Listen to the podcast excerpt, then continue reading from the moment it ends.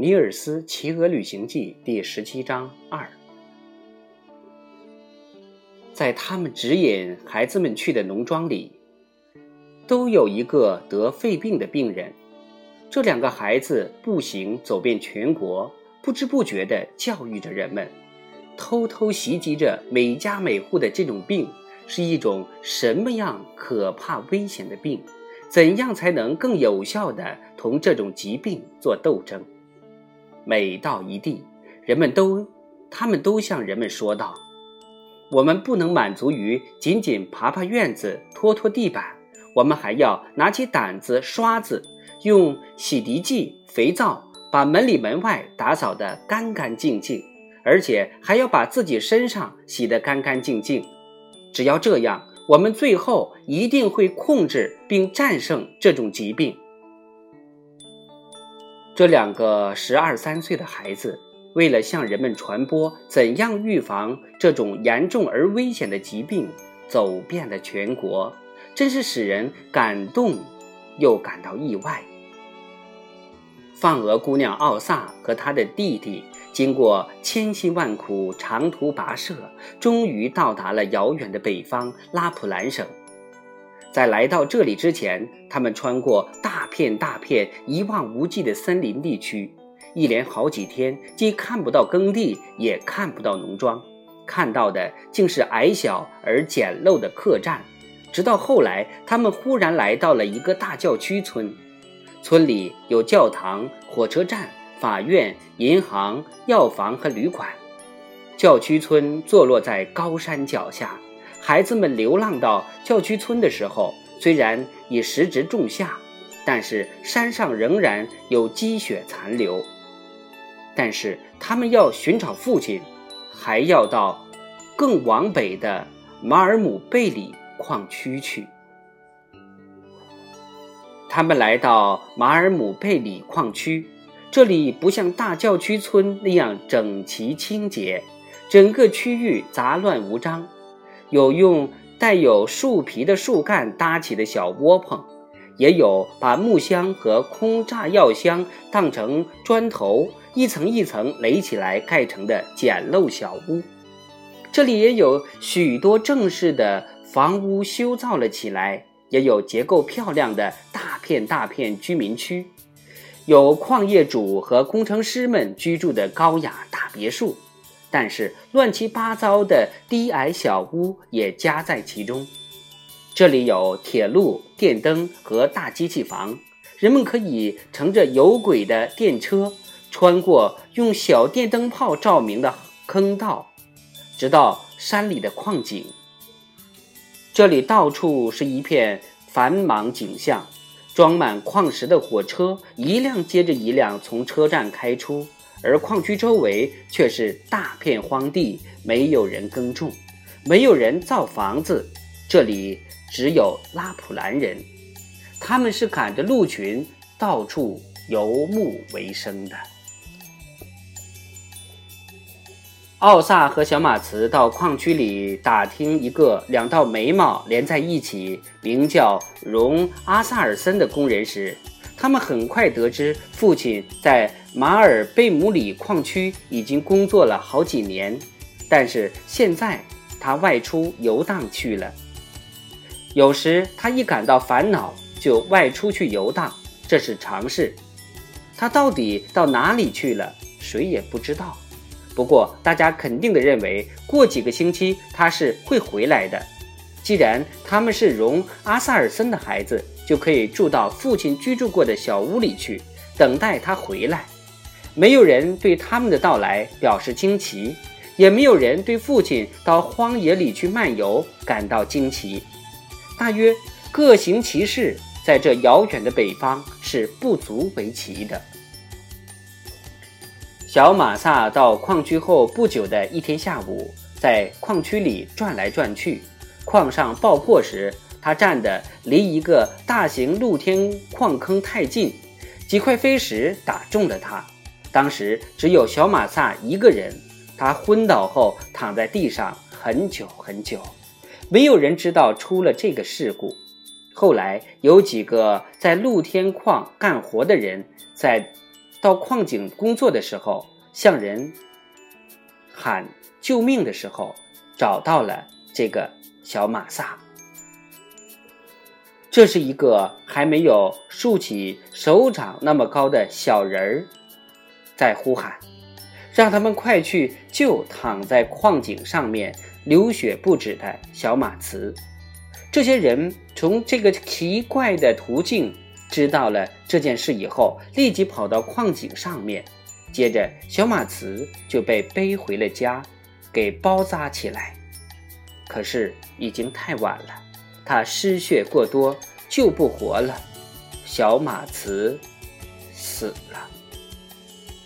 那些在几个小时以前还看见他活蹦乱跳、身体健康的人，对此简直无法相信。但是，这毕竟是事实。小马茨是在第二天清晨死去的，除了他姐姐奥萨在屋里守着他。看着他死去，就没有别的人在身旁了。我感到高兴的是，我不是患那种病而死的。奥萨，小马茨说道：“你不是也为此而高兴吗？”奥萨无言以对。他又继续说：“我认为，死倒没有什么关系，只要不是像母亲和其他兄弟姐妹们那样死去就好了。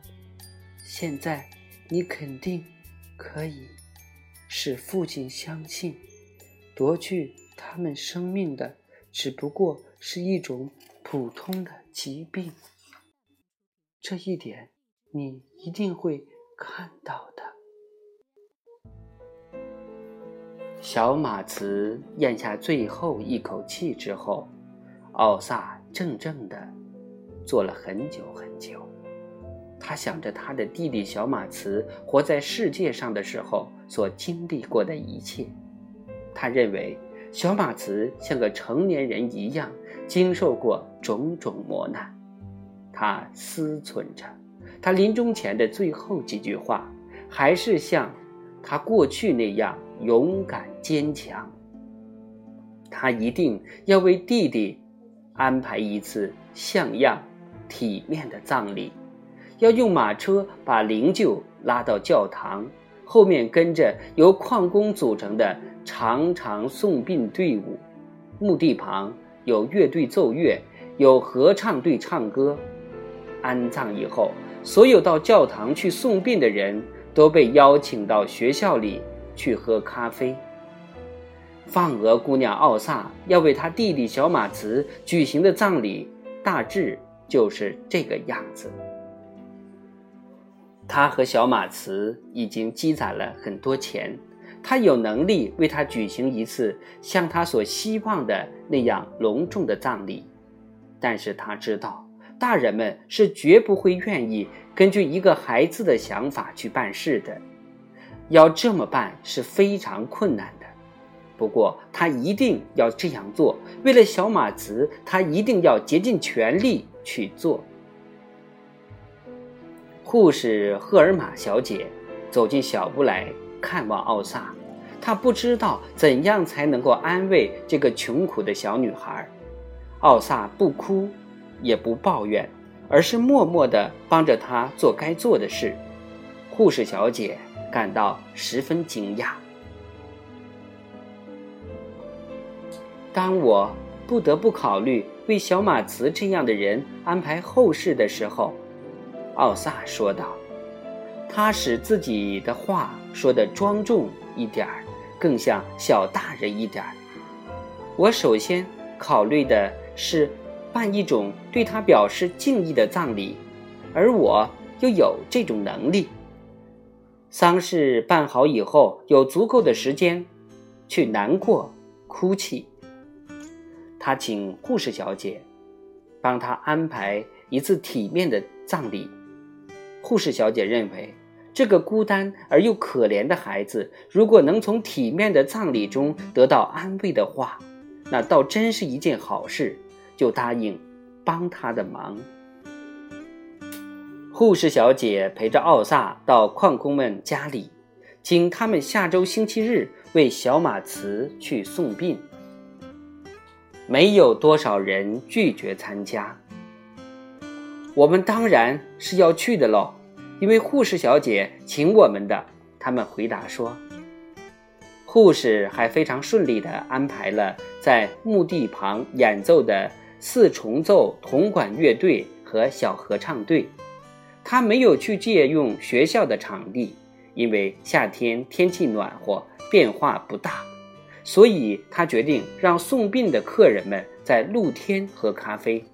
他们可以向禁酒协会礼堂借用桌椅板凳，向商店借用杯子和盘子。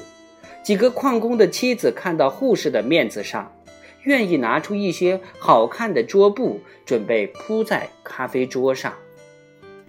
他还向面包房订购了松脆的面包片和椒盐饼干，又向一家糖果店订购了黑白糖果。奥萨要为他的弟弟小马茨办这样一个隆重葬礼，引起了大人们的。注意，整个马尔贝姆里矿区的人都在谈论。最后，矿主本人也知道了这件事。当矿业主听到五十个矿工要为一个到处流浪的乞丐、一个十二岁的小男孩送殡，他认为这简直是荒凉透顶。他派人把护士找来，请他把这一切安排取消掉。让这么一个可怜的小女孩这样浪费掉金钱是太可惜了，他说道。一个小孩子心血来潮，大人们跟着去做，这是不行的。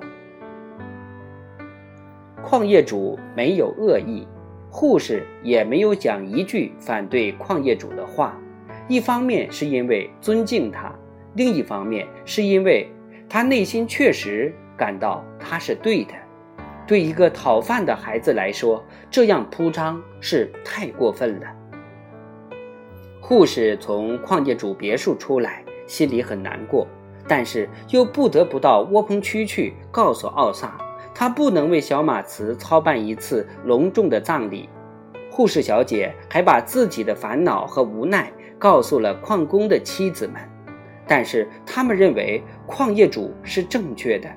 为一个要饭的孩子大办丧事是不合适的。